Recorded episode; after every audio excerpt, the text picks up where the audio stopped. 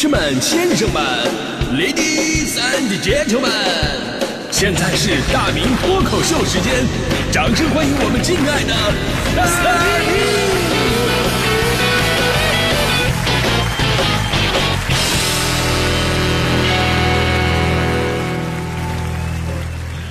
明！好，欢迎各位来到今年的大明脱口秀，我是大明啊。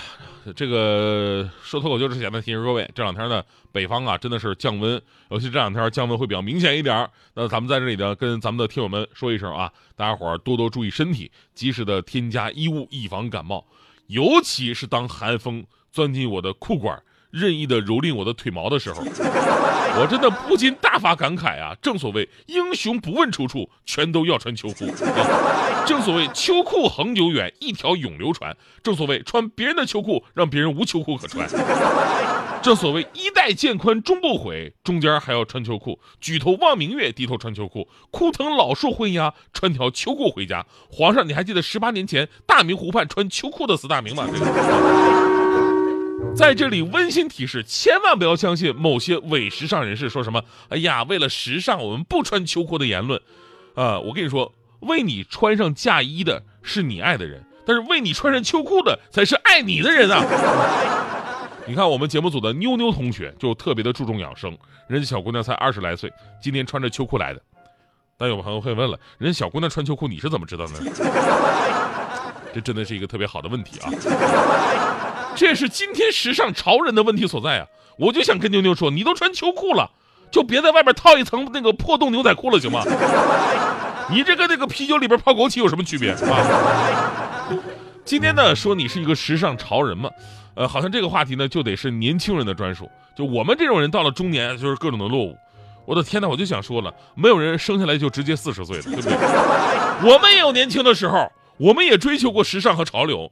对吧？甚至当年我大学毕业，面临着不同城市就业选择的时候，我看着那么多城市给我递来的 offer，然后我爸就跟我说：“留在家里边吧。”我说：“不，我是个潮人，咱们家这边实在是太土了啊，熏陶的我都不行了。我要去一个绝对够潮的城市。”我爸听我这么说，非常支持我，然后告诉我，根据他的经验判断，在我收到的这些 offer 的城市当中，温州是最潮的。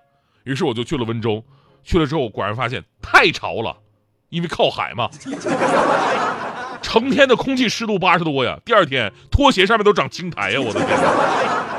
但是毕竟是南方城市嘛，也是中国服装鞋帽的生产之都，在设计审美这一块啊，这些年我确实跟着他们有了很大的提升。我甚至还准确的预测过潮流的变化。就刚才说那个破洞的牛仔裤，当年我看他第一眼的时候，我就说这破玩意儿如果也能成为时尚的话。那我那起球的毛衣也能够成为潮流单品，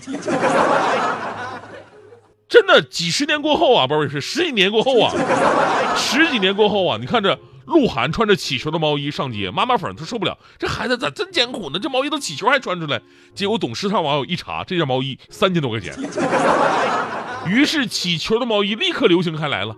那个秋冬，我的好多同事都穿着起球毛衣来上班，有的一看呢就是打小时候穿的，都包浆了。而大迪同学不一样，大迪同学因为深深的迷恋着鹿晗，硬是花巨款买了一件鹿晗同款。下班回家问他妈：“妈妈，我买的毛衣到了吗？”大迪他妈说了：“啊，到了。但是你这衣服质量也太次，全都起球了。还好啊，你妈我刚去买了个那个去毛器啊，再加上两卷透明胶，我都给你弄了一下午才给你弄干净。来，穿上试试。所以，什么是时尚？时尚就是一时之间的崇尚。”什么是潮人？就是有那么一瞬间脑子进水受潮的人。于是，在时尚界永远有你数不清的一些槽点。我们穿破洞牛仔裤的时候，爸爸妈妈不理解，这孩子是没有生活费的吗？而，我看着我的弟弟妹妹们穿九分裤的时候，我们也不理解呀。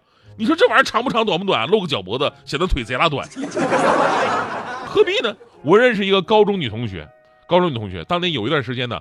总在自己的博客里边晒自己的各种什么校服风的服装，你说二三十岁的人了，总装自己十七八，衣服都是各种那种学院派啊淑女风气质的，好像非常的保守，非常青春。但是只有我知道，这姐们上学那会儿天天不穿校服，啊，天天不穿校服，就她不穿，而且呢还穿那种露脐装，被老师撵回去好几次。临了毕业了啊，工作走上社会了，你开始走上校园风了，你。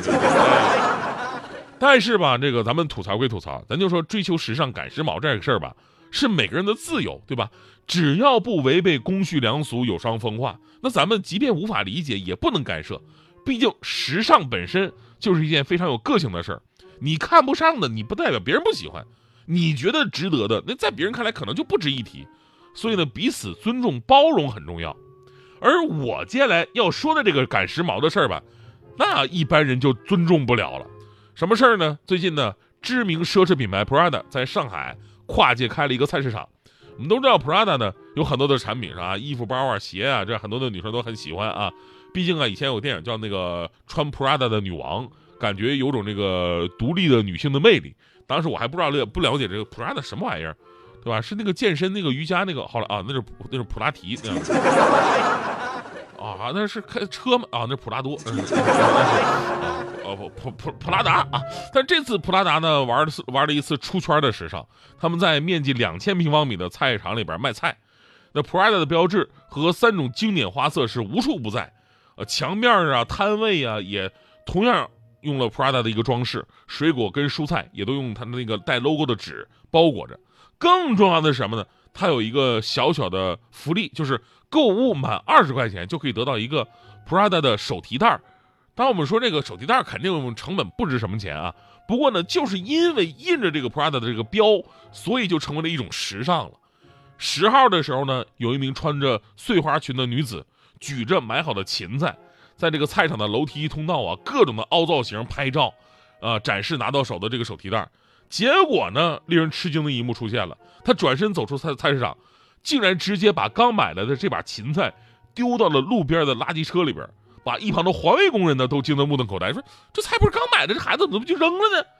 啊，合着他就是为了拍个照发个朋友圈啊，拍完了就没什么用了。我说我在想，你真的你，那你何必买呢？你直接拍完照你放回去不得了吗？你 你拍完照你放回去还省了二十块钱，对。咱说甭管什么心理作祟啊，这个拍照发朋友圈怎么嘚瑟那无可厚非，尤其对于很多人来讲，二十块钱就可以跟这个奢侈品扯上关系。变相的实现了 Prada 自由，对吧？但是我们说，如果把最后把这个菜给糟蹋了，这种行为真的就令人发指了，因为这是赤裸裸的浪费粮食的行为啊！那你说奢侈品开菜市场，本身呢就是一场营销作秀，我们都懂，吸引更多的年轻人，用免费的流量达到破圈这也算是不错的一个营销手段了。但是如果在营销过程当中出现了一些负面的影响、负面的新闻，而且还跟你们的品牌挂钩了，那么什么结果呢？就是宣传的效果越大，营销的效果就越差。而作为参与者，仅仅是为了跟一个印着 logo 的纸袋的合影，就能够让你们趋之若鹜，然后去浪费粮食，那你们所谓的这种时尚潮流啊，就是最难看而且是 low 到爆炸的一种行为了。咱们回头说时尚，时尚本身是一种个性。如果别人干什么我就干什么，你没有自己的审美，没有自己的主张，那你根本就不懂得时尚。你就像大迪当时在网上买条裤子啊，买条裤子，结果那裤子买大了，为了不浪费买裤子的钱，大迪就拼命的吃，我一定要把这个裤子给穿上。半个月后，啊，大迪长肉了，终于把这个裤子给穿上了。后来发现呢，这个这条裤子是穿上了，但以前的裤子都穿不进去了。最后呢，这一条裤子穿了两年时间。其实赶时髦也是一个道理，就是你越追求眼前的东西，你就最后就越忘了自己最开始需要的是什么东西。而真正时尚的人是什么样的呀？他是有着自己固定的审美、独立的判断，所以这样的人呢，就会有着自己鲜明的风格。我看了一圈，就我这圈朋友啊，大多数都没有这这这这能力的，就一个就是强哥是这样的人。强哥，你看，虽然说作为一个男人啊，他非常有自己的审美主见。